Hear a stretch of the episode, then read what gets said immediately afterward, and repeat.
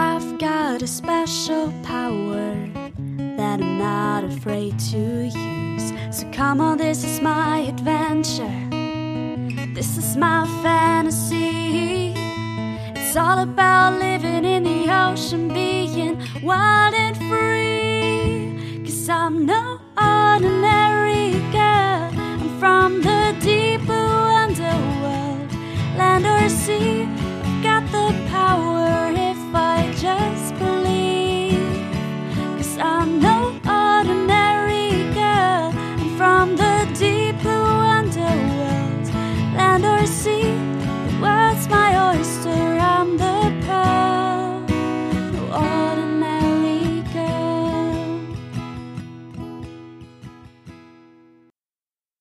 Moin und herzlich willkommen bei den drei Meerjungfrauen. Ich bin Anna. Und ich bin Eva. Und äh, heute ist unsere 20. Folge. Und tatsächlich machen wir jetzt gerade die erste Wissenschaftsfolge im Jahr 2021. Die machen wir jedoch nicht alleine. Ähm, wir dürfen nämlich Michael und Moritz bei uns begrüßen vom Podcast Ecke Hansering. Hallo. Hallo. Hallo. Ja, wir freuen uns, dass ihr hier seid und tatsächlich kennt man eure Stimmen ja schon. Ähm, ihr habt ja einen Wunsch eingereicht für unsere Adventskalenderfolge über Seeschlangen war das damals, richtig? Genau, ganz passend. Ich denke mal, ihr werdet das äh, so wie wir immer in den Titel schreiben, was ihr so besprecht. Dementsprechend, ähm, ja, Seeschlangen, aber die anderen Die anderen. oder so. Genau. Ich hoffe übrigens, eure Hörerinnen und Hörer haben das wertgeschätzt, dass wir da diese Reisestrapazen auf uns genommen haben, um eine Seeschlange zu finden. Mit Sicherheit, mit Sicherheit. Es war auf jeden Fall äh, sehr herausragende Qualität für die Einreichung bei unserem Adventskalender. das wird man auf jeden Fall gemerkt haben. Wir haben keine Kosten und Mühen gescheut. Das, äh, das Problem war, ich weiß nicht, hatten wir da ein Ruderboot oder ein Schlauchboot? Ich habe es schon wieder vergessen, das war nur ein bisschen löchrig, das war dann irgendwann am Ende ein bisschen feucht. Aber immerhin habt ihr eine Seeschlange gesehen, das ist doch ziemlich cool. Ja. Das stimmt. Ja, hat auch Ja. ein bisschen länger gedauert. Wollt, ihr, wollt ihr vielleicht für die, die euch nicht kennen, ganz kurz äh, erklären, wer ihr seid? Also ich habe gerade schon gesagt, ihr habt auch einen Podcast, aber vielleicht wollt ihr kurz ähm, erzählen, was ihr im Podcast Ecke Hansaring besprecht. Das wird ja nicht ganz so klar vom Namen her. Wieso das denn nicht? Ja, ähm, also äh, ich bin Michael, vielleicht ist das auch gerade nicht so einfach mit den Stimmen. Uns wird häufig nachgesagt, dass das auch gar nicht so weit voneinander entfernt ist mit unseren Stimmen, aber ich glaube, ähm, ihr kriegt das hin. Ähm, in der Ecke Hansaring sprechen wir meistens über geschichtliche Themen. Ähm, manchmal gibt's Ausreißer. Je weiter ihr in unserer Podcast-Historie zurückgeht, desto mehr Ausreißer gibt es. Aber normalerweise ist es so, dass wir ähm, ja irgend, uns irgendein geschichtliches Thema, eine Person, eine Schlacht, eine, ein Krieg, irgendwas Spannendes rausgreifen und das ähm, in ziemlich epischer Länge besprechen. Also anderthalb Stunden, beziehungsweise es, es wird auch immer länger. Und ähm, die Folge, die äh, diesen Gegenbesuch überhaupt erst möglich gemacht hat, ist dann äh, bisher unsere längste, die am Stück gesendet wurde. Ja, Moritz, hast du noch irgendwas hinzuzufügen? Ich habe gerade überlegt, ist das denn so, dass das die längste ist, die am Stück gesendet worden ist? Ich glaube Ja. nicht. No, wie lang war die denn jetzt letzten Endes? Ich habe schon wieder vergessen. Drei Stunden. Ja, zwei, zwei Stunden irgendwas, 40 oder 50 oder so. Ich hatte es, ich hatte es vergessen. In meinem Kopf waren das so anderthalb Stunden oder so. Ähm, was natürlich nur daran liegt, dass das wie im Flug vergangen ist, diese Aufnahmezeit. Natürlich, natürlich. Gerade noch so gerettet.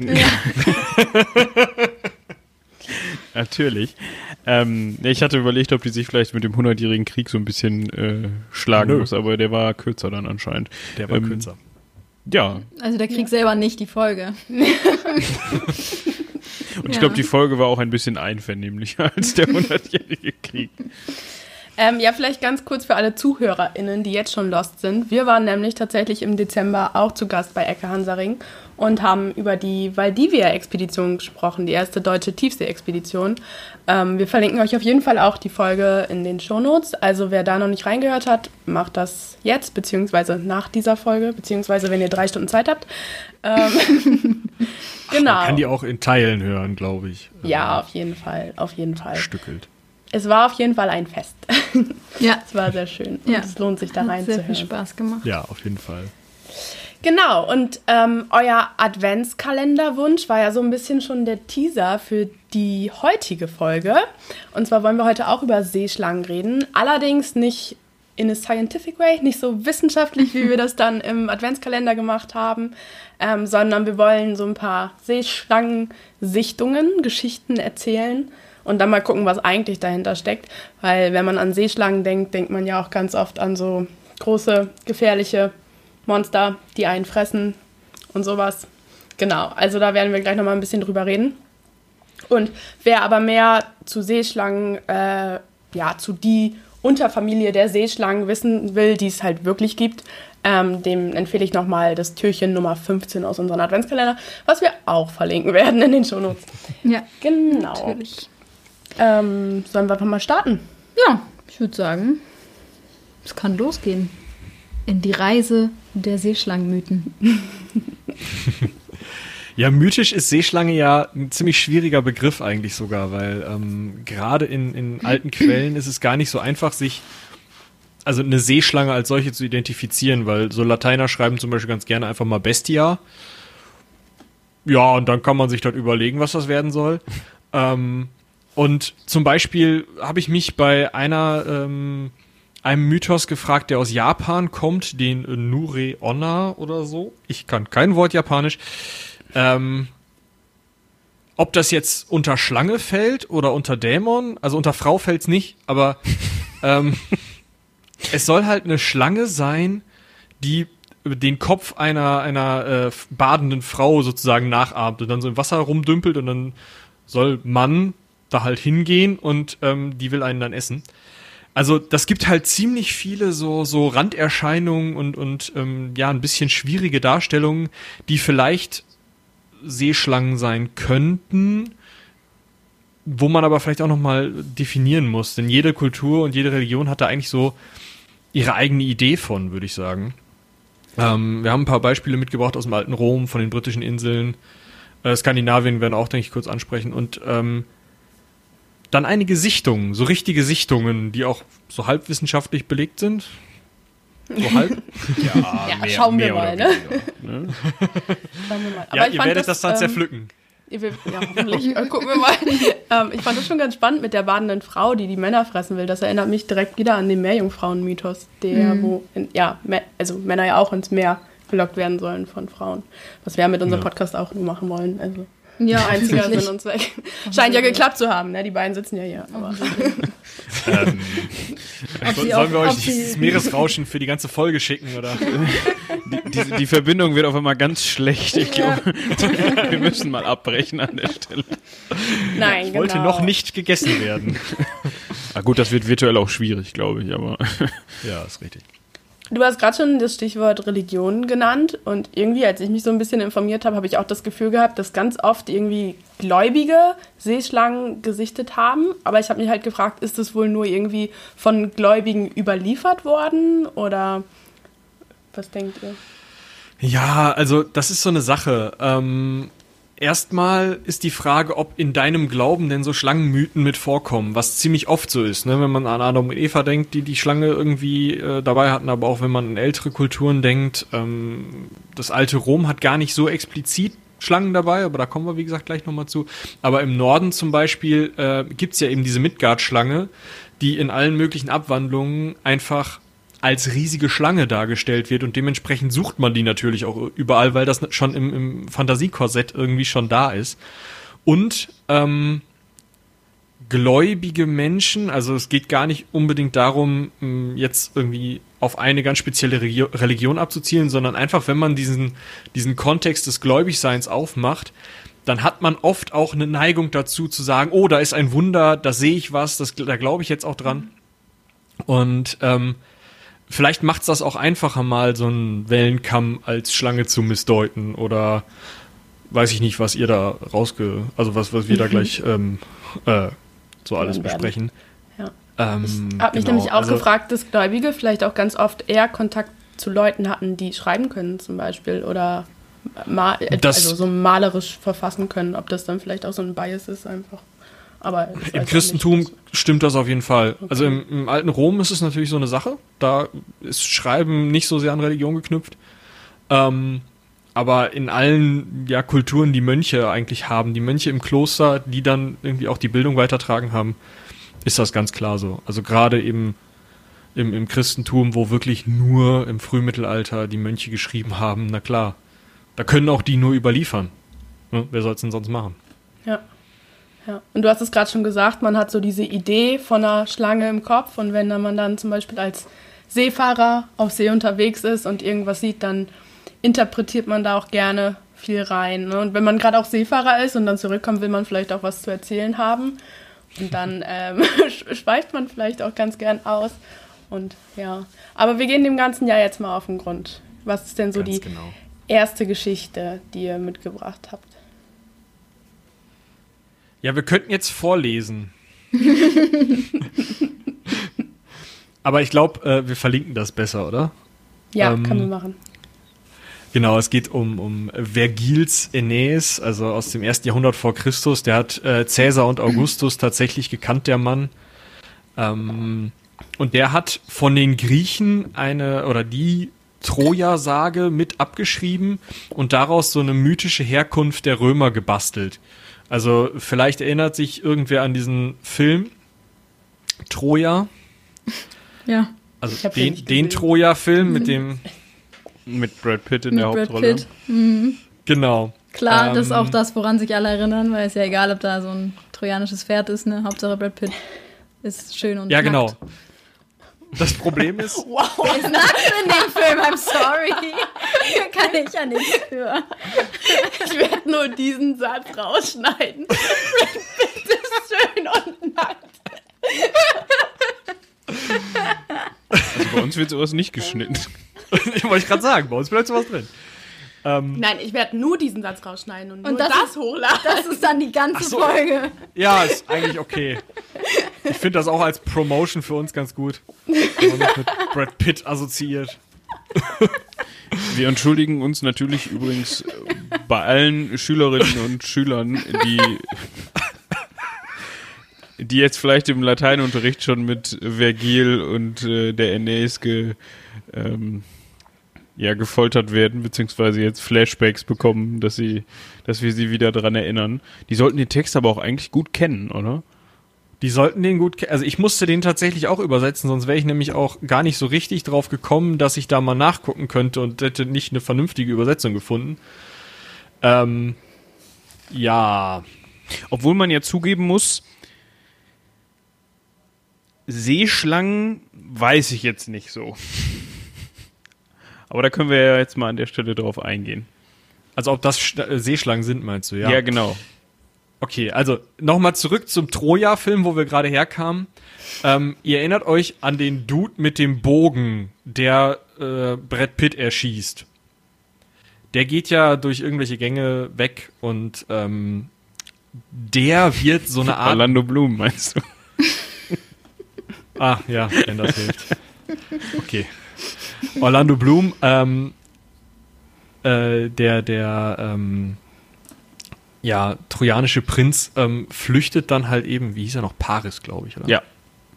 Ähm, flüchtet dann halt eben und der wird mehr oder weniger mit den anderen flüchtenden Trojanern zusammen ähm, der Gründervater von, äh, von Rom, also über so einen, so einen anderen Prinzen noch und dann auch die Wölfin und Romus und Remus und so, ihr kennt das. Und der Witz bei der Sache ist, Vergil brauchte einen Grund, warum die Trojaner so dämlich sind, dieses Pferd reinzurollen. und um diesen Grund zu liefern, hat er diesen Laokoon umgebracht und das eben mit Seeschlangen gemacht. Also der Laokoon ist zum Pferd hin, hat gesagt, Leute, ist doch klar, dass da Griechen drin sitzen, hat einen Speer dagegen geschmissen. Ähm, der Speer ist abgeprallt, die Griechen drin haben ein bisschen Angst bekommen, aber die Trojaner haben gesagt, ach komm, gut, dann lassen wir es draußen stehen. Dann ist Laokoon zurück zu seinem Tempel gegangen, wollte Poseidon opfern.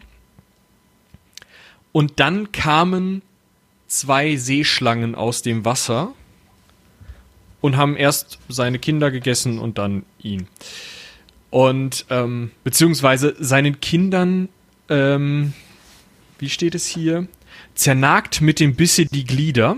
Die Übersetzung ist von 1799, dass sie so ein bisschen Fluff hat auch.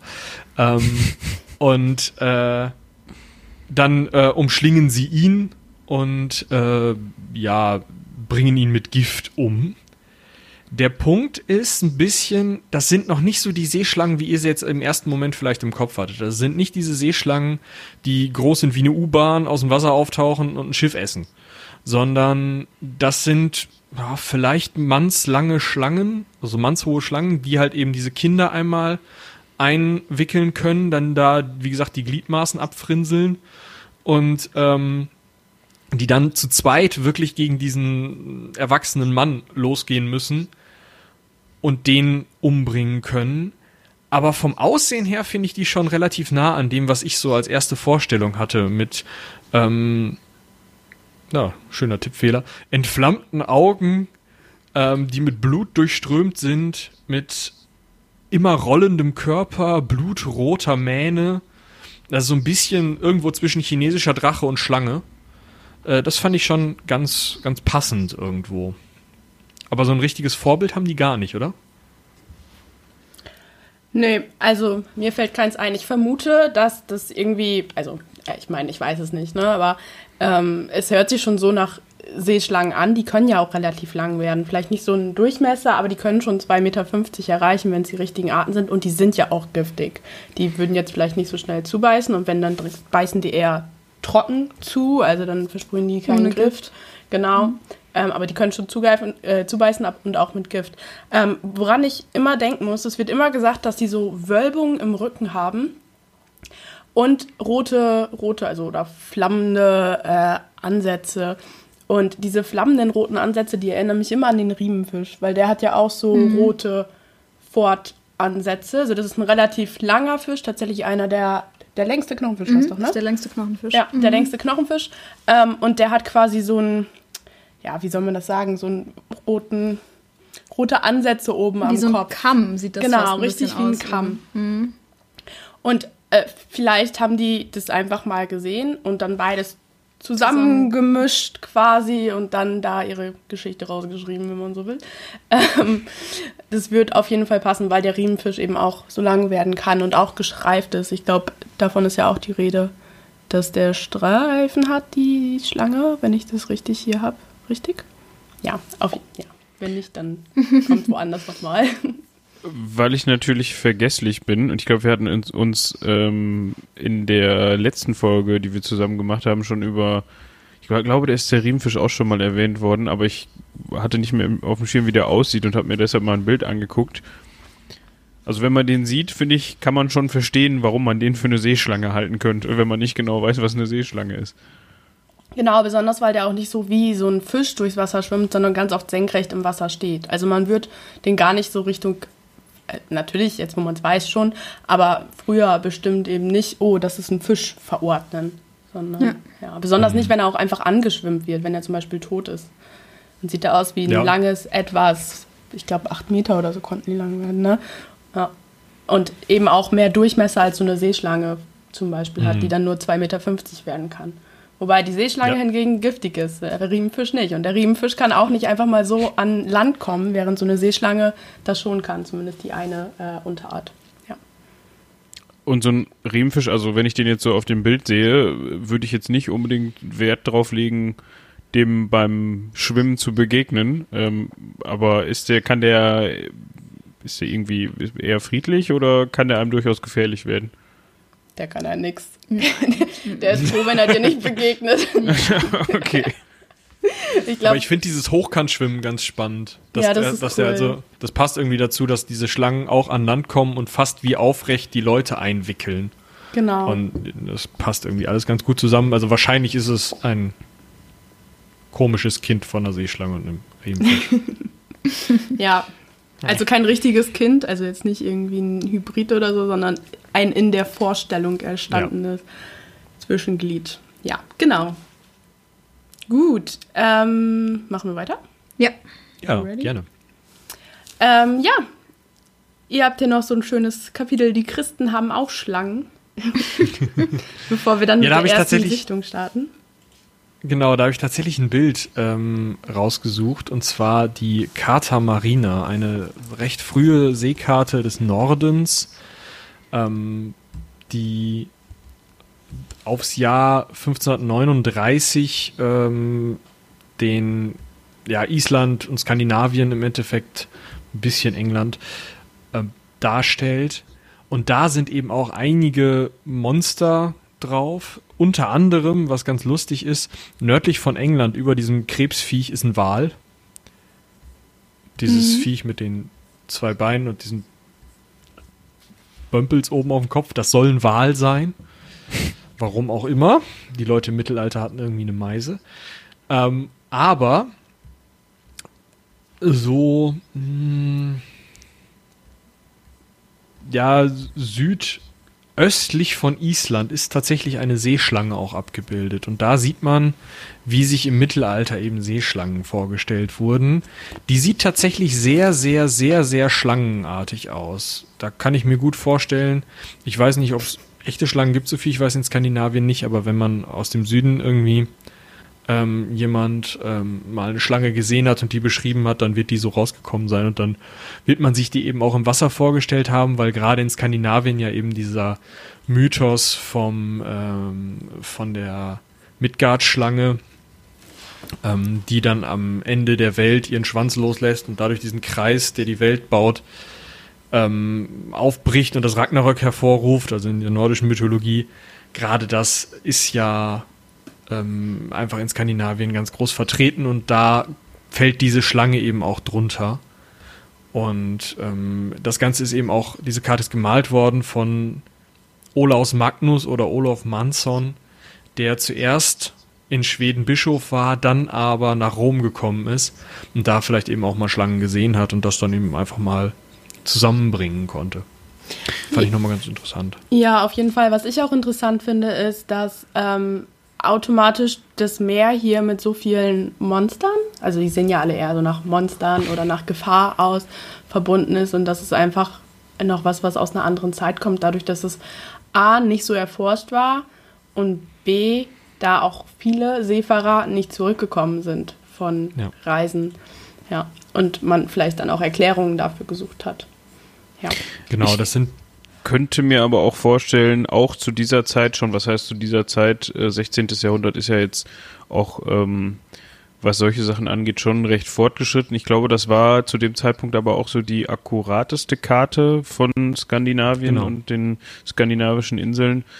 Ähm, dass das auch so ein bisschen darum ging, ähm, ob, ob er jetzt selber auch an diese Kreaturen geglaubt hat, wage ich jetzt zumindest zum Teil mal zu bezweifeln. Ich glaube, da ging es auch so ein bisschen darum, dass, dass man natürlich auch diese Karte möglichst interessant machen wollte.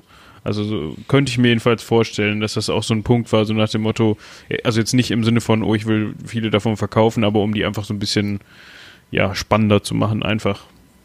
So ein bisschen Storytelling. Ja, Ja. wie so ein paar Zeitungsblätter, die man kennt, die alles auch gerne mal ein bisschen mehr aufbauschen, als es ist. Genau, also diese, diese ganzen Wesen, da könnte man fast auch nochmal drüber eine ganze Folge machen. Das sind sogenannte Randwesen. Die waren sehr beliebt auf Karten an, ganz besonders, auch später noch, an den Rändern der Welt. Also da, wo man wirklich nicht mehr wusste, was da kommt. Ähm, da hat man alle möglichen ziemlich bekloppten Sachen hingemalt, unter anderem auch Meerjungfrauen, die dann aber wirklich nur ein Fisch mit einem Frauenkopf waren. Oder ähm, irgendwelche Seelöwen, wo du halt wirklich einen Löwe und einen Fischhintern genommen hast, die da hingemalt hast. Ähm, Albrecht Dürer hat die Dinger unfassbar gerne gemalt. Äh, sowas war einfach auch traditionell auf Karten. Das gehört da so hin. Nur Schlangen waren da tatsächlich gar nicht so viel dabei. Also es waren tendenziell eher so verrückte Mischwesen, die dann vielleicht irgendwie einen Fischleib und einen Schlangenkopf hatten, aber nicht unbedingt einfach wirklich eine, eine richtige, erkennbare als solche Schlange. Also vielleicht für alle, die jetzt äh, nicht die Gelegenheit haben oder ähm, bisher sich diese Karte noch nicht angeguckt haben, die Schlange, die auf dieser Karte dargestellt wird, wickelt gerade ein Schiff ein. Also um mal eben so die Größenverhältnisse äh, zu ordnen, wie sich das Ganze vorgestellt wurde. Also die ist so irgendwie dreimal so lang wie das Schiff und ähm, gönnt sich das gerade zum Frühstück, so wie es aussieht. Also ja, obwohl die anderen Kreaturen jetzt auch nicht unbedingt kleiner dargestellt werden. Ja. Ja, und das Meer war ja noch unerforscht, ne? Die Karte wäre sonst einfach leer geblieben. Da, wo die ganzen Monster sind. äh, Monster, ja, oder Wesen, die die eben gemalt haben. Ja.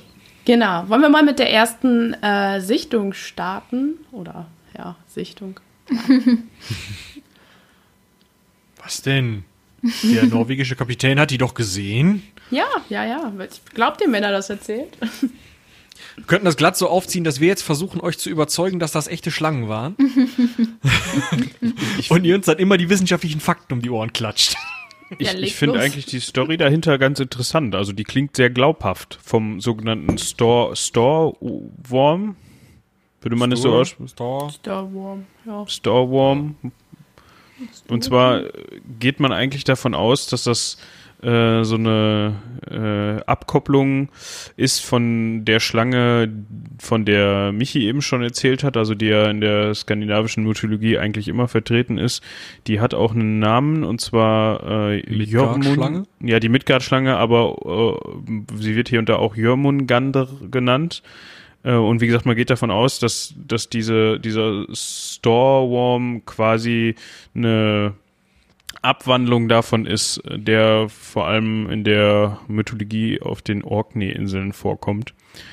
Und ähm, wird eben dargestellt, ja, als sehr großes Biest, sehr großes schlangenähnliches Biest mit sehr viel Hunger, also sehr viel Hunger. Und ähm, ein König, der unter dieser Schlange zu leiden hatte, weil die war wohl so groß, dass sie auch mal ähm, Küstendörfer oder ganze Küstenlandstriche verschlingen konnte. Und der hat sich dann einen, an einen weisen Mann, an einen Berater gewandt und hat ihn gefragt, Mensch, was könnte man denn mal gegen so eine Schlange machen? Die nervt mich ja doch schon so ein bisschen. Und die Idee war super von dem Berater. Der hat nämlich gesagt, folgendes, wenn du einmal pro Woche sieben Jungfrauen opferst, dann ähm, sollte die Schlange sich eigentlich zufrieden geben. Ja? Also würdest du das Problem bekämpfen. Das hat er dann auch gemacht.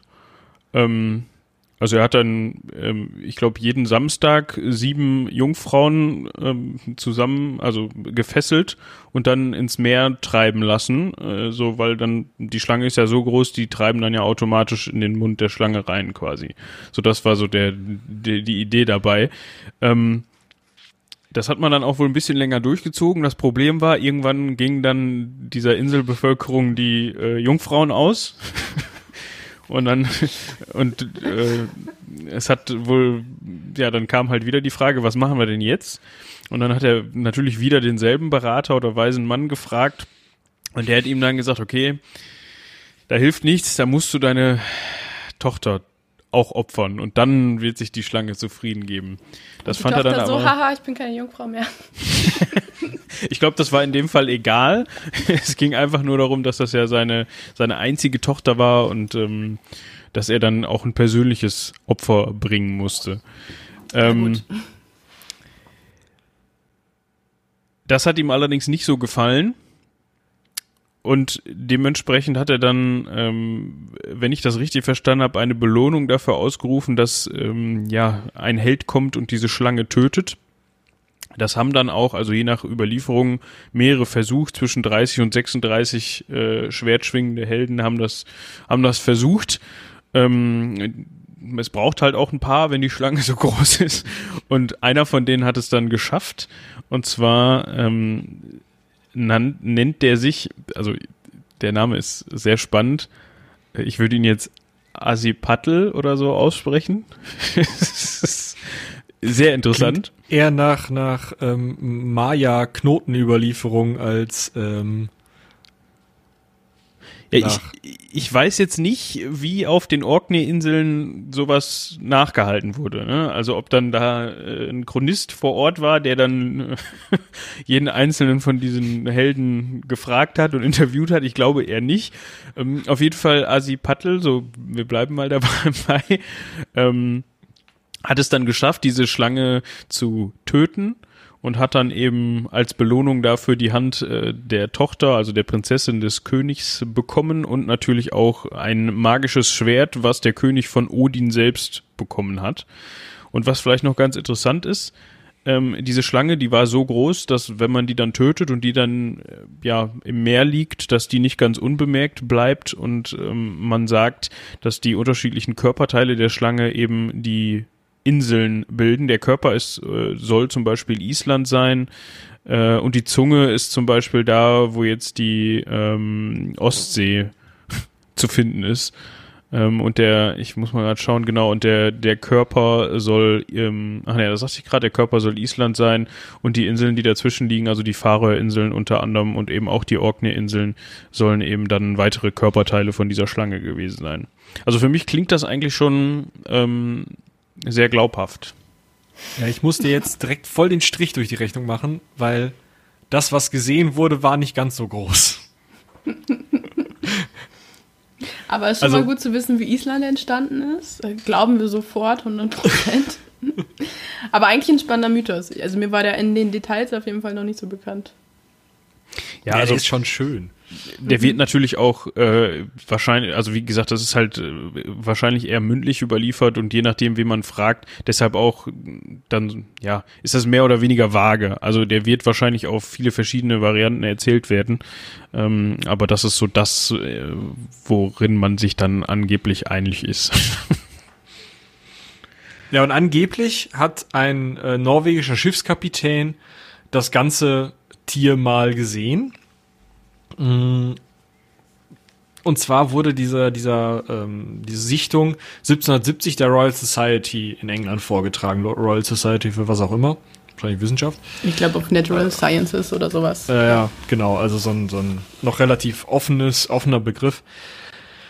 Ähm, und zwar wurde da vorgetragen, dass es, dass dieser norwegische Captain diesen Storworm gesehen hätte, auf der Meeresoberfläche treibend, so dass man zwölf Teile des Rückens gut hätte sehen können.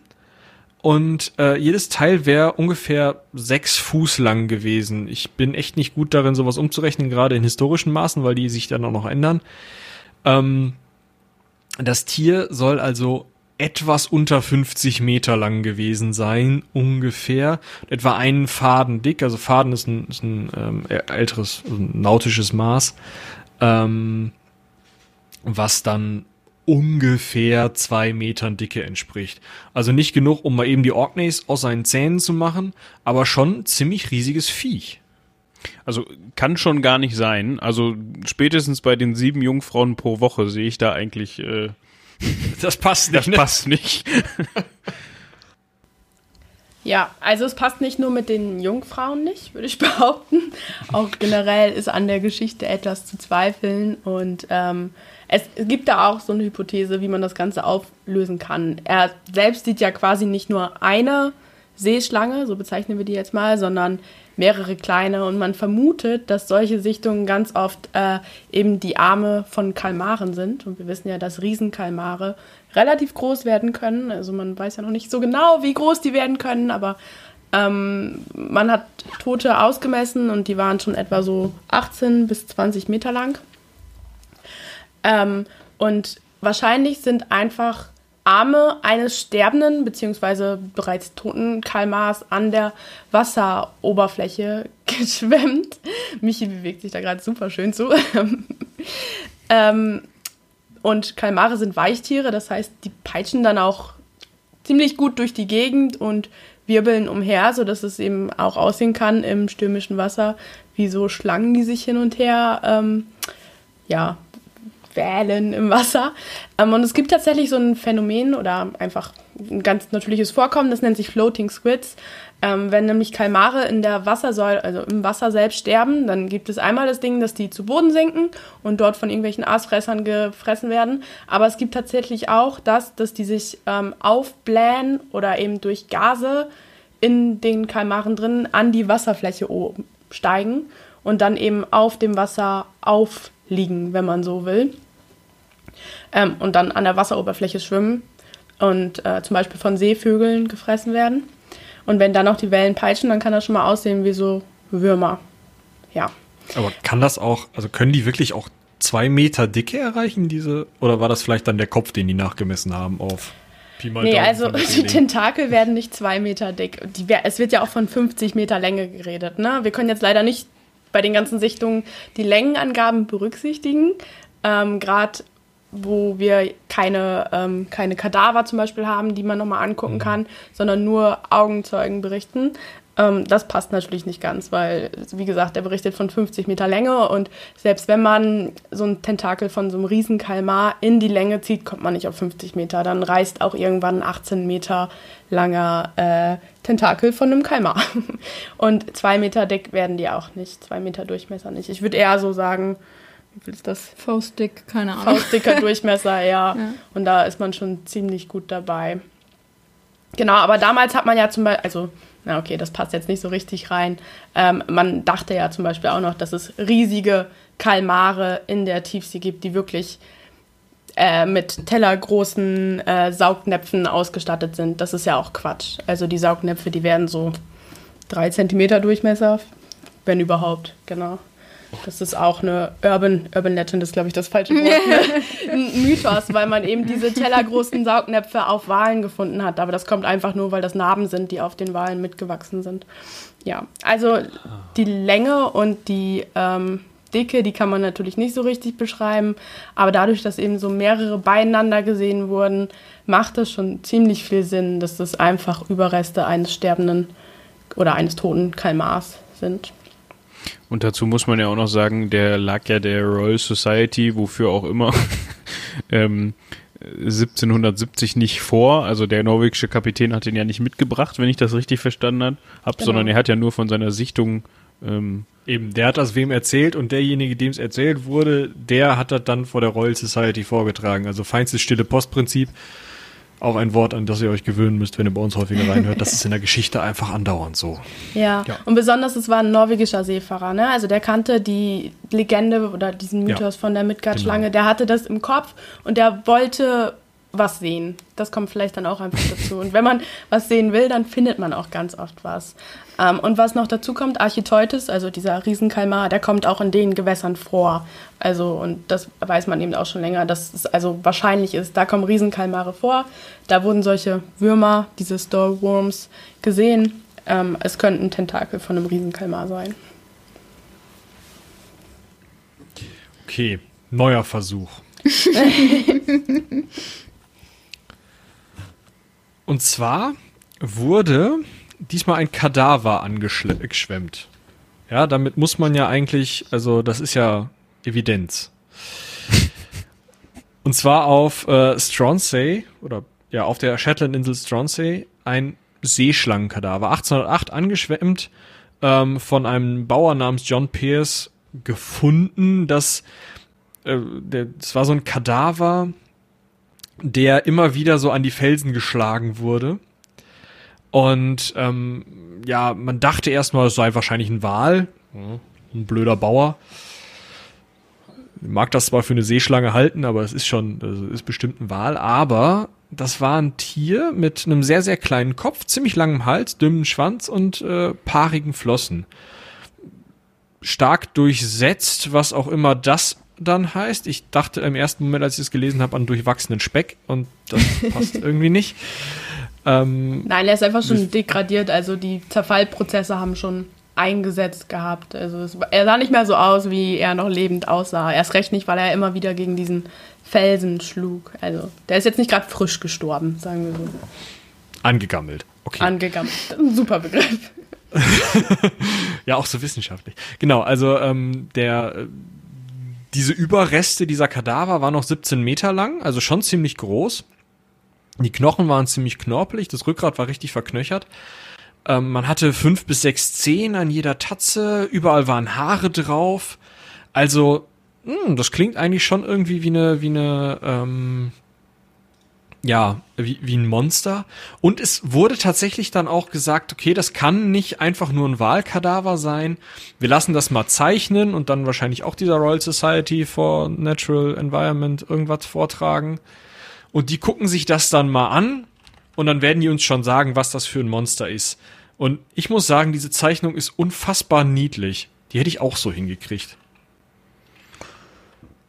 Ja, und ich finde das eigentlich, also, das ist schon sehr stichhaltig, finde ich. Dass man dann schon sagt, okay, pass mal auf. So, so eine Zeichnung, das würde uns jetzt überzeugen an dieser Stelle. Also, Ich finde, da hätte man auch mal vielleicht ein Foto oder so was machen können. Ich versuche gerade rauszufinden, haben wir uns in, in der letzten Folge, die bei uns auf dem Kanal, nenne ich es jetzt einfach mal, lief, drüber unterhalten. Da ging es um die Franklin-Expedition. Da haben wir noch nachgeguckt. Ähm, 1808 war das noch nicht so weit mit Glasplattenfotografie. Ja, ich versuche gerade, äh, das ich, ja, der Name ist so eine so eine Sache. Ähm, das waren zwar noch keine Fotos, es war aber, wie Michi gerade sagte, diese Glasplattenbelichtung. Äh, Meinst du Lithografien? Nee, der Mensch heißt Daero, Daero, Daguerreographie oder so. Das Mandé Daguerre heißt der, glaube ich. Und danach ist das benannt. Wie gesagt, da werden Glasplatten belichtet, die eigentlich witzigerweise, wenn man die heutzutage scannt, gibt es eigentlich nichts besseres Qualitäts, Qual, Qualitäts, Qualitativ? ja, so. Es ist, ähm, so spät ist es eigentlich noch gar nicht. Ähm, deshalb, deshalb, aber das war ein bisschen später. Der Mann ist nämlich erst geboren, ähm,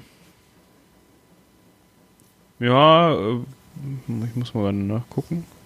Es wäre natürlich schön, wenn man solche Informationen direkt vorliegen hätte. Dann, äh, wenn man nicht abschweifen würde und dann nochmal nachschauen müsste, ja, ja. Ich finde das an der Stelle spannend, weil dann hätte man den gleich da vorbeischicken können und hätte ihm sagen können, pass mal auf, ähm, mach mal ein Foto. Mach mal eine Glasplatte von dem Viech. Ja, stattdessen haben wir jetzt einfach eine Zeichnung und die müssen unsere lieben ZuhörerInnen sich so vorstellen, als wenn man einem Kind gesagt hat, oh, mal doch mal Nessie. Ja, Ungefähr oder, so sieht's aus. oder ein Dinosaurier war halt so richtig süß. So. Ja, genau. Mit so einem kleinen Auge vorne dran. Ja, und so einer kleinen Schnauze. So einem ganz Und langen sechs Beinen. Körper. Ja. Ja. Es erinnert mich ein bisschen an unseren Schnippelkurs, Anna. Als wir, da mussten wir auch immer Tiere aufschneiden und dann zeichnen quasi. Ähm, und da wurde uns auch immer gesagt, zeichnet genau, was ihr seht. So. Nur sah das dann am Ende nicht so aus, sondern wir mussten jedes kleine Fitzelchen Detail malen, sonst musste man das nochmal äh, überarbeiten. Da wäre man Das damit nicht durchgekommen. Also ich würde sagen, der Dude, der das gezeichnet hat, ist durchgefallen. Das ist das Einzige, was, glaube ich, an unseren beiden Studiengängen gleich ist. In der Archäologie machst du das auch. Wenn du Boden zeichnest, den du geschnitten hast, dann ähm, muss das auch sehr, sehr, sehr, sehr akkurat sein. Ähm, na, also klar, wenn du einfach nur Verfärbungen malst, ja, dann, mein Gott. Aber wenn es halt wirklich um, um äh, Befunde geht, dann müssen die halt sehr genau Ja, macht ja auch Sinn. gezeichnet werden. Ja. Auf jeden Fall. Um das, äh, Moment, äh, ich wollte dich nicht unterbrechen, Ja. sorry. Um das an der Stelle eben einmal nachzureichen. Ja, jetzt habe ich die Leute ja angefüttert. Der Mann ist von 1787, hat aber erst 1824 damit begonnen, diese Glasplattenfotografie, nenne ich es jetzt einfach mal, zu entwickeln. Also knapp dran vorbei. schade aber auch. Ärgerlich. Dann musste auf jeden Fall das, ähm, ja, also diese Skizze, diese wissenschaftliche Zeichnung, wie wir gerade gelernt hatten, also dieses Kinderbild von Nessie musste reichen und ähm, tatsächlich ähm, bei der Natural History Society in Edinburgh gab es eigentlich keinen Zweifel daran, dass das die Art Tier sei, die ähm, Naturwissenschaftler und Systematiker bisher immer für Nessie, also Fälschung oder Einbildung gehalten haben, äh, sagte zumindest der Zoologe äh, Patrick Neal. Der hat das Teil dann auch noch benannt als Halsydrus. Halsydrus. Halsydrus. Halsydrus. Ja, als Halsydrus. Ähm, hatte damit wahrscheinlich die Hoffnung, berühmt zu werden. Also wir alle, die sich irgendwie äh, anschicken, Nessie zu finden, denke ich mal. Ja. Und der beste Beweis eigentlich, muss ich sagen, dafür ist, dass wir sogar ein Foto von einem ähnlichen Kadaver haben. Ja, Ja, das genau. muss jetzt eigentlich reichen, oder nicht? Eigentlich sind wir mit der Beweisfindung an der Stelle durch. Ja. Und ähm, jetzt bin ich gespannt, was da als Vielleicht nochmal ganz kurz. Äh, dieser Beweis, von dem du gerade gesprochen hast, der kommt natürlich nicht aus dem Jahr 1808. Das haben wir gerade hier von Moritz gelernt. Das war da noch nicht möglich. sondern das war im Jahr 1977. Ähm, genau, da wurde auch sowas ähnlich Aussehendes an, äh, an Bord gezogen. Ähm, nur, guess what? Das ähm, Ganze ist nicht so, wie es scheint. Also dieser Bericht über den ähm, Halsydrus sowie einige Hautproben von dem und auch Knorpelteile gelangen dann irgendwann in die Hände des Amateur-Naturforschers, ähm, Everett Home hieß der. Und der fand dann eben raus, dass das ganze Relikte von einem Riesenhai waren. Also auf jeden Fall dieser Halsydrus von dem Kadaver, der dann 1977 ähm, an Bord gezogen wurde. Das kam alles erst später. Ähm, und der Riesenhai, das ist Ceturinus maximus, das ist einer der größten Fische der Welt, 14 Meter. Und der ernährt sich tatsächlich von Plankton. Ist also gar nicht so gruselig, muss man keine Angst vor haben. Der will keine Menschen fressen. Ähm, der hat quasi so ein Sieb von Kiemrechen in seinen großen Kiembögen und ist damit quasi ein Filtrierer in der Wassersäule. Und das, obwohl er eben ein großer Hai ist, also so weit oben in der Nahrungskette eigentlich stehen müsste, was er dann eben nicht tut. Ähm, und die waren damals in den Gewässern von Norwegen tatsächlich ziemlich häufig. Also es gab da scheinbar sogar Haifisch verarbeitende Betriebe. Und dieser lange Hals, den man so schön auf dieser Kinderzeichnung sieht, das könnte die Wirbelsäule sein, ohne seinen Kiemenapparat. Ähm, der Kiemenapparat verrottet nämlich tatsächlich als erstes. Und wir haben ja schon gehört, dass das Ding, was gefunden wurde, schon ziemlich mitgenommen war. Äh, gammelig, wie Michi vorhin gesagt hat. Ähm, der kleine Kopf, das könnte einfach der Knorpelschädel des großen Hais sein. Also deshalb sah das Ganze so unsymmetrisch aus. Jetzt ist natürlich die Frage, so ein Hai hat keine sechs Beine. Ähm, ein Hai hat gar keine Beine. Surprise, surprise. bei zweien von den Beinen kann es sich um Brustflossen handeln, bei zwei weiteren um Bauchflossen. Ähm, bleiben immer noch zwei übrig und das ist jetzt auch tatsächlich so ein bisschen Spekulation, aber eine Erklärung, weil falls dieser Hai ein Männchen war, dann kann er so paarige Kopulationsorgane aufgewiesen haben. Das nennt man Klasper. Und das sind so röhrenförmige Anhängsel. Und die kann man bei einem verwesenen Tier schon mal für Beine halten. Also da sind wir wieder bei diesen, man sieht das, was man sehen will, will in dem Moment. Und in dem Moment will man keine Kopulationsorgane sehen, sondern sechsbeinigen Seeschlange. So.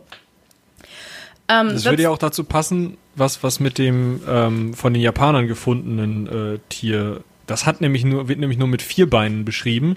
Vielleicht war das dann mal ein Weibchen. Genau. Und ähm, war auch nur 10 Meter lang, aber hatte einen 1,5 Meter langen Hals. Also das könnte ja auch sein, dass das dann dieser, dieser Anteil vorne zwischen Kopf und, und richtigem. Du es meinst jetzt von relativ dem, gut dazu. Von dem ähm, Plesiosaurus, den die gefunden haben.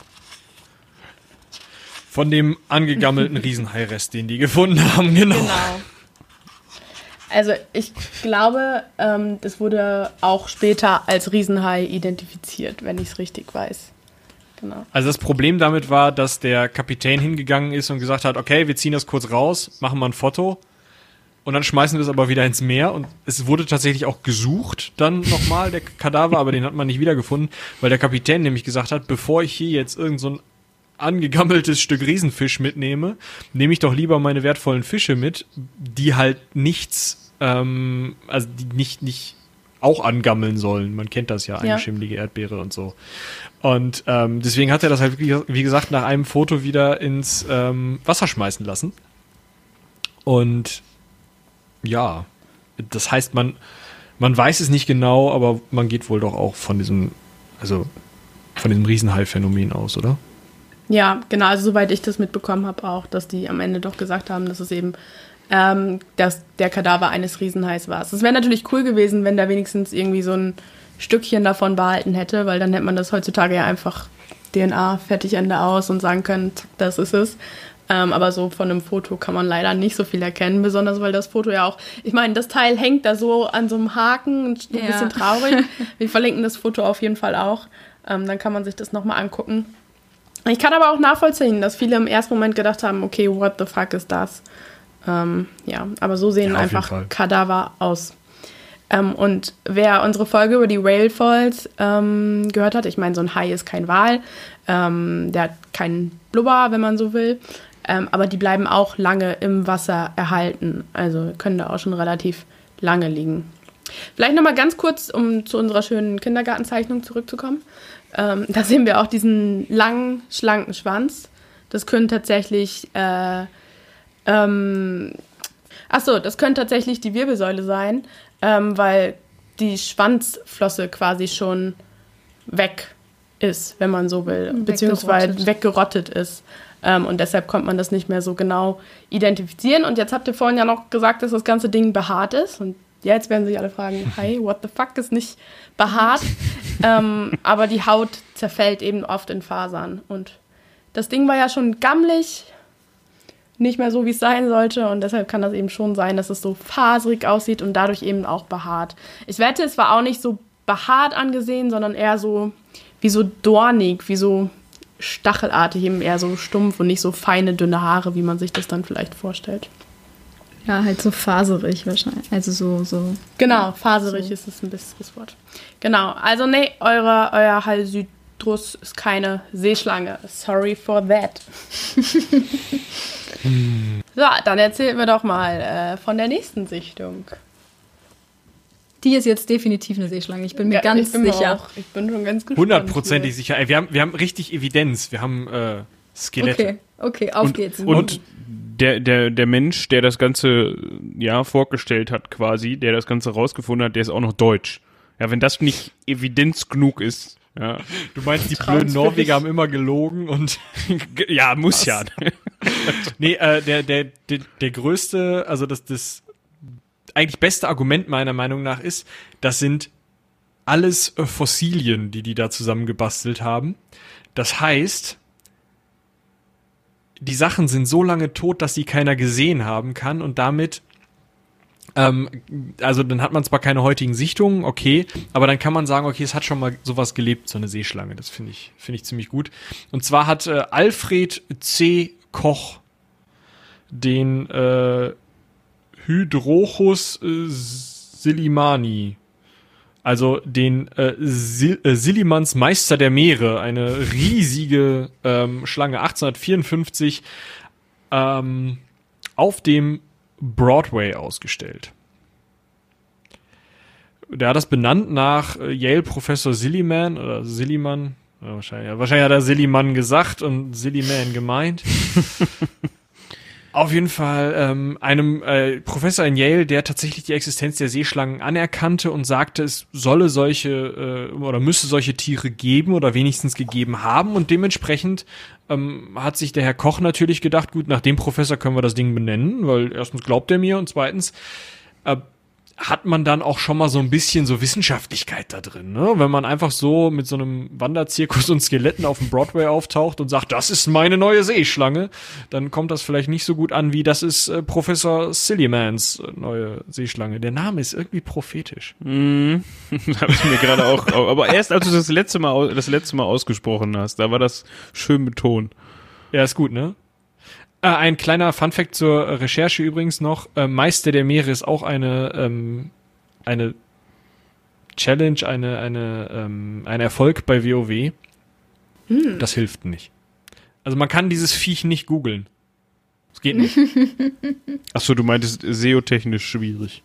Du wolltest Ja, das Viech nicht googeln, weil du dann automatisch in WoW gedriftet bist und dann hattest du keine Zeit mehr zu googeln, oder? Ich habe tatsächlich nur einmal WoW gespielt und bin direkt gestorben. Insofern äh, nein, aber Einmal mehr als Ähm, ich schon. Äh, heutzutage kann ich das nicht mehr empfehlen. ja, auf jeden Fall äh, war das das vollständige Skelett ähm, in einer Schicht gelben, gelblichen Kalksteins gefunden, äh, die durch vulkanische Aktivität an die Oberfläche geworfen wurde. Das heißt, er hat halt wirklich richtig schön dieses ganze Skelett aufgebaut als ziemlich lange Schlange. Ähm, so wie er das im Kalkstein gefunden hat, als einfach nur ausgegraben und zusammengesetzt. 35 Meter langen Schädel mit geöffnetem Maul, riesige äh, Zähne drin, mehrere paarige Rippenbögen, äh, paddelartige Vordergliedmaßen. Ähm, er hat sogar noch ein paar Ideen gehabt, wie sich das Viech denn verhalten haben könnte. hat er dann so in dem, in dem Skelett gesehen, man kennt das. Also, Vor allem, wenn das so im Stein eingeschlossen war, ne, dann ist das ja klar, dass man dann auch direkt mehr, muss ja. Ne? nee, du kennst doch diese paläontologischen Methoden. Man klopft da so mit dem Hämmerchen drauf, dann hört man mal und dann Man, Sagt man hört auf was? das Herz, äh, auf das Herz des Steines. Und das erzählt Ja. einem dann, wie das gelebt hat. Ja, komm, ihr guckt schon so. Macht's halt kaputt. Genau, wir haben jetzt dieses schöne Skelett. Ähm, ja, und erstmal wurde das nicht kaputt gemacht, so wie ihr das hier gerade beschrieben habt, sondern äh, der Harvard-Anatom Jeffries Wyman, ähm, genau, der war eigentlich äh, für Gorilla-Forschung bekannt. Also er hat tatsächlich die erste wissenschaftliche Beschreibung des Gorillas veröffentlicht. Ähm, der untersuchte auf jeden Fall das Skelett und dabei stellte es sich heraus, dass äh, es wie Michi vorhin schon verraten hat, ähm, aus einer geschickt zusammengestellten Kollektion äh, der Knochen von wenigstens fünf von fossilen Zeuglodon-Exemplaren besteht. Zeuglodon kannte ich vor dieser Recherche tatsächlich auch noch nicht. Ich auch nicht, ne. Ähm, genau. Und diese Überreste gehören äh, tatsächlich nicht zu ein und demselben Individuum. Das konnte man äh, bestimmen. Ja, und die Zähne zeigen eben auch, dass sie nicht von einem Reptil, wie eine Seeschlange eben sein würde, sondern von einem Säugetier stammen.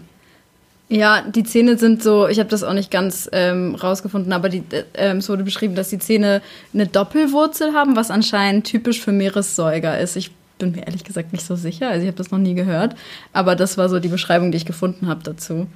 Ähm, ja, also genau, der Zeuglodon, ähm, erstmal dazu ganz kurz, also der, der Zeuglodon ist ähm, oder war ähm, ein Urwal, also eine ausgestorbene Walart, die bis zu 14 Meter lang werden konnte. Ähm, und sie lebte wohl zwischen 41 bis äh, 53 Millionen Jahren, also vor 41 bis 53, 35, wow, ich kann schon nicht mal mehr die Zahlen richtig lesen, äh, Millionen Jahren, also im späten Eozän. Ähm, und das äh, ja, also die Sache bei dem Zeuglodon ist eben, der hat so eine schlangenähnliche Gestalt. Ähm, er war das größte Säugetier seiner Zeit. Ähm, er hatte halt einen 1,5 Meter langen Kopf, oder so wurde das beschrieben. Tatsächlich habe ich in einer anderen Quelle noch gefunden, dass der auch bis zu 18 Meter lang werden kann. Ähm, ja, wahrscheinlich war das nicht so ganz äh, ist es vielleicht nicht so ganz gut beschrieben damals im Eozän. ähm, der Zeuglodon äh, ist tatsächlich, also wir kennen ihn unter dem Zeuglodon, aber äh, die wissenschaftlich richtige Bezeichnung für ihn ist eigentlich der Basilosaurus. Ähm, bei der Entdeckung der Fossilien dachten nämlich ForscherInnen, dass ähm, sie Dinosaurierknochen gefunden hatten und gaben den Tieren ähm, eben einen für Saurier typischen Namen, also den Basilosaurus. Das kommt aus dem Altgriechischen. Ähm, Basilos ist der König und Saurus ist die Echse. Also man ähm, nennt den auch heute noch die Königsechse. Ähm, als sich dann später herausstellte, dass die Fossilien eigentlich zu Säugetieren gehören, ähm, wurde eben, eben der passendere Name Zeuglodon ähm, gegeben oder beziehungsweise vorgeschlagen. Aber nach wissenschaftlicher Nomenklatur gilt immer stets der zuerst ver vergebene Name. Ähm, genau, auch wenn eben der Zweitname Zeuglodon hier eigentlich besser passt, weil Zeuglodon sowas wie Jochzahn heißt und das oh, passt eben zu diesem, ähm, zu diesem Zahn mit äh, Doppelwurzel. ja, genau. Ja, also auf jeden Fall ist klar, das Ding hat nichts mit Reptilien zu tun ähm, und auch nichts mit einem Individuum, sondern ist einfach zusammengestellt aus fünf ja. äh, Urwahlen. Der Typ hat einfach äh, gelogen. Ja, ja. es war Humbug. ja, gut. Ähm, das hat ihn nicht daran, also äh, war nicht das große Problem für ihn. Der ist dann einfach aus den USA rüber wieder zurück nach Europa gekommen und hat das ganze Teil nochmal in Dresden aufgebaut, um sich da dann auch nochmal eine Schelle abzuholen. Also, ähm, ja, der Koch war wohl ein bisschen unbelehrbar, sagen wir es mal so. Aber dieser Zeuglodon ist schon so das nächste, was wir so an unserer Vorstellung von Seeschlangen haben, überhaupt, was jemals wirklich auf der Erde war oder? Also relativ länglich und ein großes Maul. Wenn du jetzt nur von morphologischen, also vom Aussehen her gehst, jein, ja auf dem ersten Blick, nein auf dem zweiten, weil du dann ja auch an so Beschreibungsmerkmalen wie zum Beispiel das mit den Zähnen, auch wenn wir uns da jetzt nicht so 100% mit auskennen, kommst, wo das dann einfach, einfach nicht mehr vorne und hinten passt, würde ich behaupten. Hm. Ja. Ich habe gerade noch mal ähm, geschaut, weil ich nicht wusste, wie ähm, wie hattet ihr den Fachbegriff dafür genannt, ähm, wie der Zeuglodon be bzw. Basilosaurus aussieht, habe ich nochmal nachgeschaut. Und ähm, da habe ich tatsächlich eine Zeichnung von dem Aufbau gefunden, den der Herr Koch gemacht hat. Und zwar findet man den, äh, wurde der anscheinend auch äh, Hydrachos genannt. Ich weiß nicht, ob das nur fürs Englische gilt. Auf jeden Fall gibt es da zwei Zeichnungen, die den, ja, die darstellen, wie das Ganze dann aufgebaut worden ist und wie die Leute sich das schön angeguckt haben. Ja, Ja. aber der hieß ja auch Hydrochos Silimani. Silimani, so hat ihn ja Koch genannt, war das Genau. das? Ja. ja. Ja, also er hat dann ja gesagt, das ist man- die und die Art. Genau. Aber darunter findet man ihn, äh, findet man diese Zeichnung, das meinte ich damit. Also, Ah, okay. ja, damit okay. man nochmal was äh, Zum Gucken hat in dem Gucken. Podcast. zum Gucken hat, genau. man sich einen Eindruck verschaffen kann. Ja. Genau, also der Koch war ein Lügner ähm, und Hydrochos Silimani war keine Seeschlange, sondern ein Urwal. Beziehungsweise nicht nur ein Urwal, sondern mehrere Urwale. Eigentlich finde ich das mit dem Zusammenbasteln noch am besten. Aber gut. Ja, vor allem, Ja, man muss wenn ganz schön gewitzt sein, um das zu machen. ehrlich Ich stelle mir das gesagt. auch du voll cool die vor. Du hast da haben. so die ganzen Bauteile und dann steckst du mal zusammen, wie es gut aussieht. Voll die gute Abendbeschäftigung eigentlich. Ja, dann denkst du dir halt aus, was Hörbuch das dazu an. Ja, hat, hat der Koch bestimmt damals gemacht. Ich mir schon erstmal schön ein Hörbuch angemacht. Hat ein bisschen was von Lego, oder? Ja, wahrscheinlich. Ja, aber, aber vor allem so aus, äh, aus richtiger wissenschaftlicher Sicht muss einem dann doch da alles hochkommen eigentlich, wenn man sieht, wie dann irgendjemand irgendwie vier bis fünf Skelette beziehungsweise Teile von Skeletten nimmt und daraus dann sowas macht und irgendwas Neues baut und dabei wahrscheinlich auch relativ viel kaputt gemacht hat und sowas. Wo ich Ja. mir dann die Frage stelle, wie ist dieser Mann überhaupt da rangekommen? Also der hat ja die wirklich gefunden und hat dann gedacht, ach, passend. Ah, das ist mir zu langweilig, wir bauen mal was Neues draus. Oder Ja, und das Ding ist auch, er hat ja vor allen Dingen auch den Namen von diesem Sil Silliman, Silliman, ja, ähm, genutzt. Und das hat er, also er hat den, ja auch nur diesen Namen genutzt, um das Ganze wissenschaftlicher klingen zu lassen. Das macht man ja ganz oft, dass man irgendwie, Profes äh, ganz oft, als hätten wir das schon ständig gemacht, Professoren, die man ehren will oder einfach wichtige WissenschaftlerInnen, davon den Namen in eine Artbeschreibung packt, wenn man denn eine Art neu beschreiben Oder halt deinen darf. eigenen auch, ne? Also Deinen eigenen macht man nicht, habe ich gehört. Nee? Nee. Nee, das ist so gang und gäbe. Ach. Deshalb habe ich den Pakt mit einer Freundin. Konrad Adenauer hat sich auch selber. Ja, Ja, also es gab schon, ich meine schon, dass es einige gibt, wo das ich glaube, ich würde es nicht machen. Das würde ich weird finden. Ich würde es definitiv machen. Nein, Ja, das weiß ich von dir, Anna, dass du da nicht vor zurückschreckst. nein, wenn man das so nicht macht, dann mache ich das natürlich auch nicht. ähm, ja, wenn, genau. man, also wenn man das- Inseln findet, dann darf man die nach sich benennen, habe ich gehört. Vielleicht kannst du darauf umsteigen. Ist das ein Ding für dich? Eine Insel nach mir Genau. benennen? Ja, Ja. Okay, klar. All die cool. unerforschten Inseln, die benenne ich einfach alle nach mir. Ähm, naja, worauf Als- ich hinaus wollte, äh, das hat dem Ganzen noch mehr wissenschaftlichen Touch gegeben, einfach, ne? Dass der so einen Nachnamen hatte, also so einen Artnamen. Ja. Genau. Ich kann auch ein Skelett bauen, Anna, und das einfach Nach mir benennen? nach dir benennen.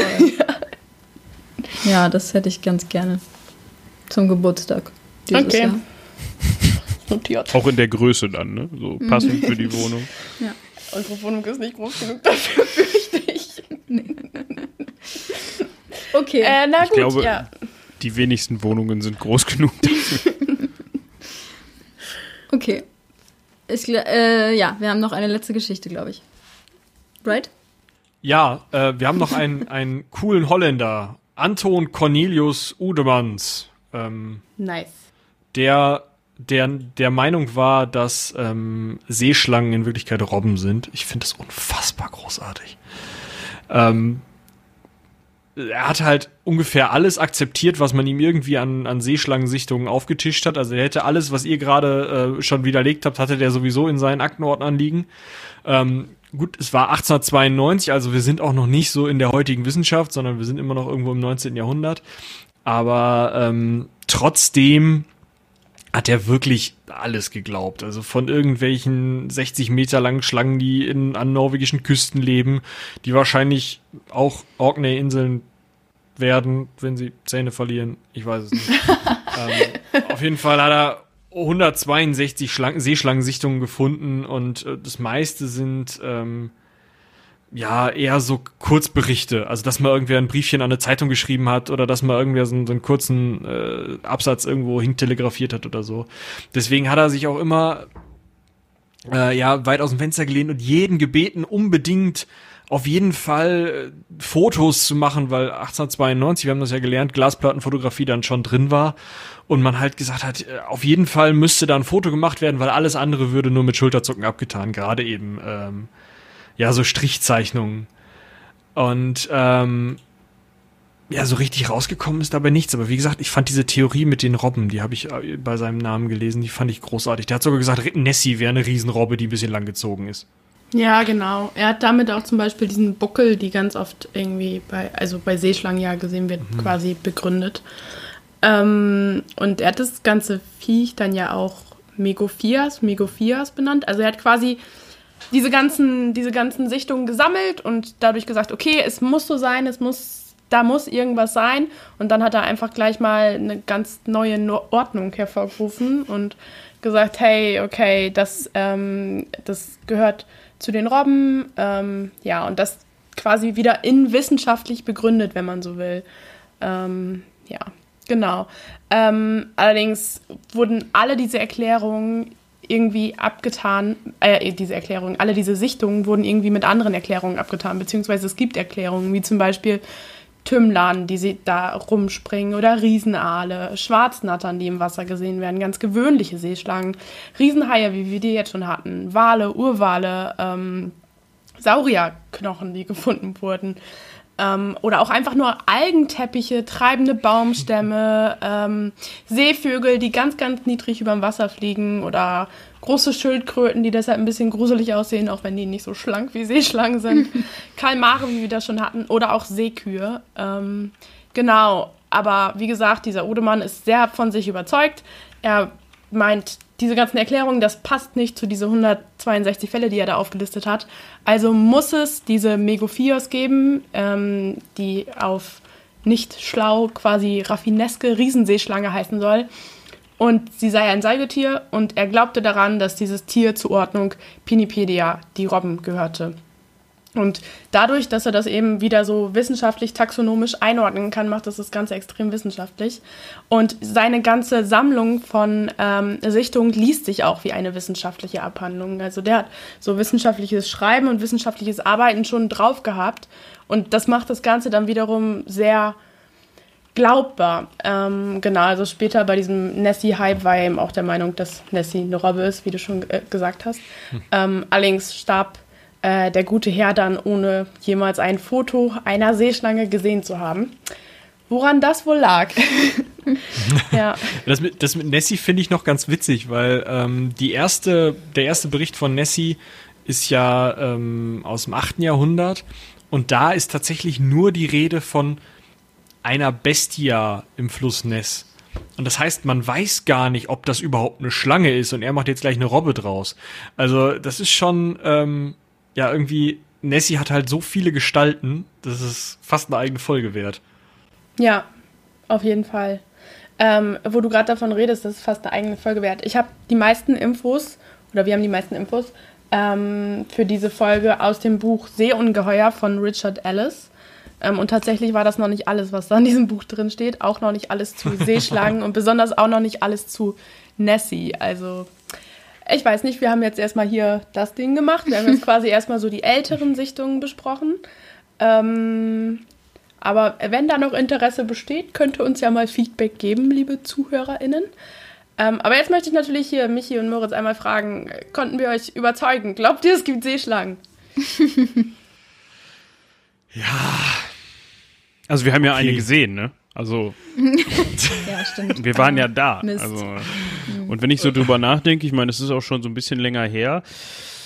So klein war die gar nicht, oder Michi? Und ich glaube, die hat auch sogar ein Stück von unserem ähm, Ruderschlauchboot abgebissen. Und wir sind gerade noch so weggekommen.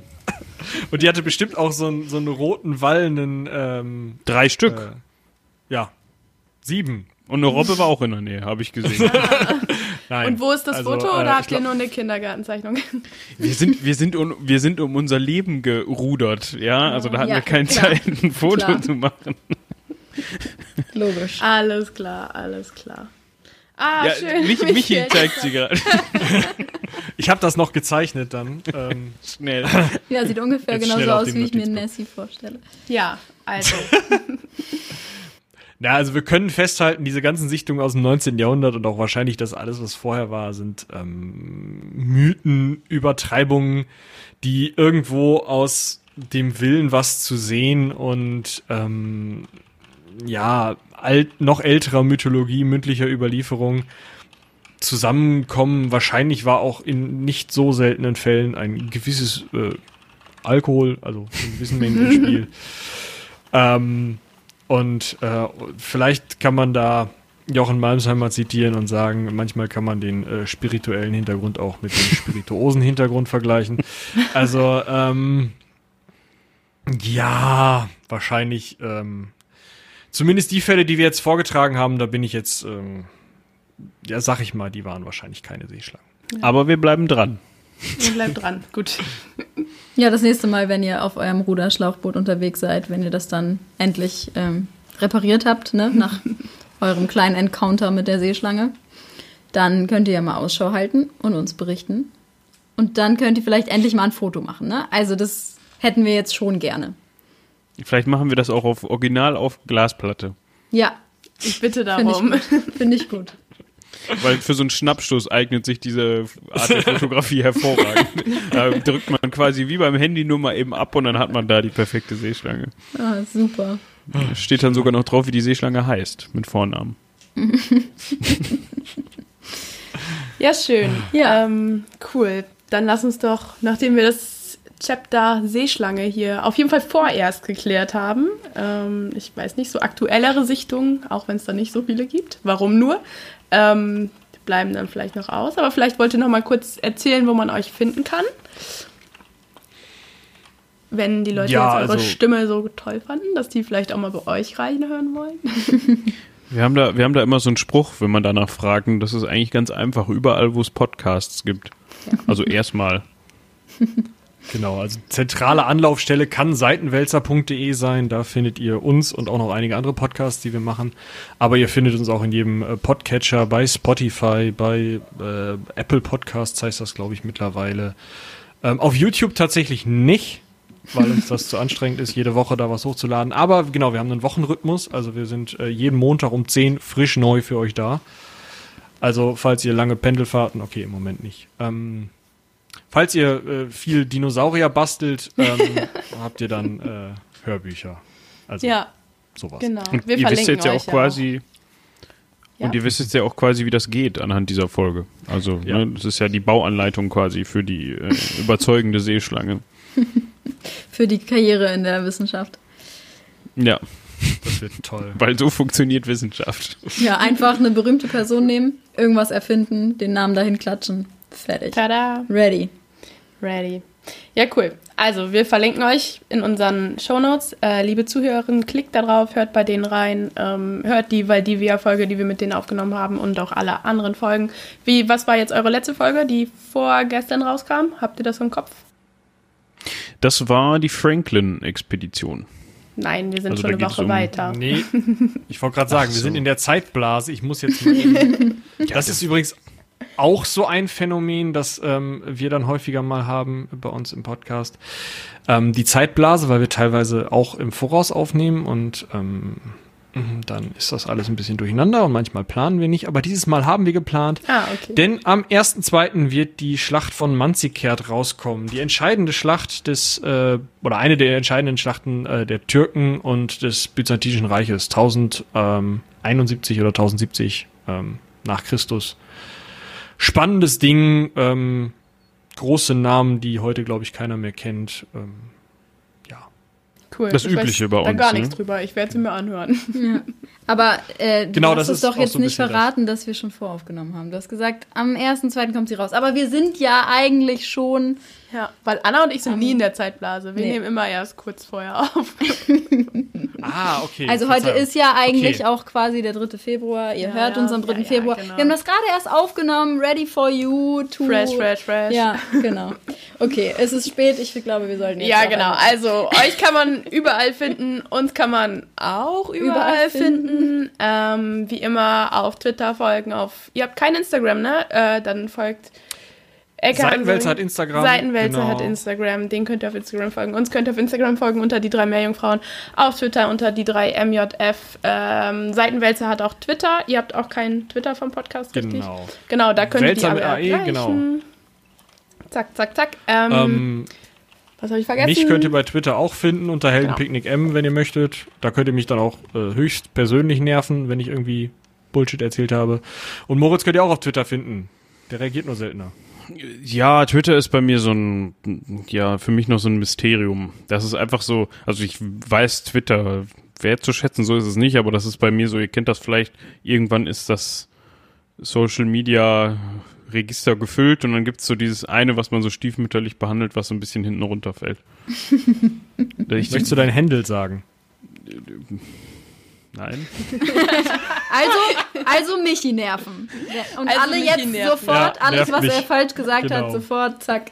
Genau, genau so ich, ich glaube, wenn man auf ähm, Twitter nach Heldenpicknick sucht, dann könnte es sein, dass man uns beiden beide findet, oder? Genau. Ja. ja. Es hat nichts damit zu tun, dass ich möglicherweise gar nicht mehr weiß, wie mein Handle ist. ich bin okay. sehr regelmäßig auf Twitter. Ja, wir merken das. Okay. Sehr schön. Okay, haben wir irgendwas vergessen? Jo. Feedback da lassen ich glaube, wir haben alles. an alle Zuhörerinnen und genau. Ja, vielen Dank, dass ihr da wart. Cool, genau. Und ihr werdet schon bald wieder von uns hören. Ihr könnt euch freuen, richtig? Ja, richtig.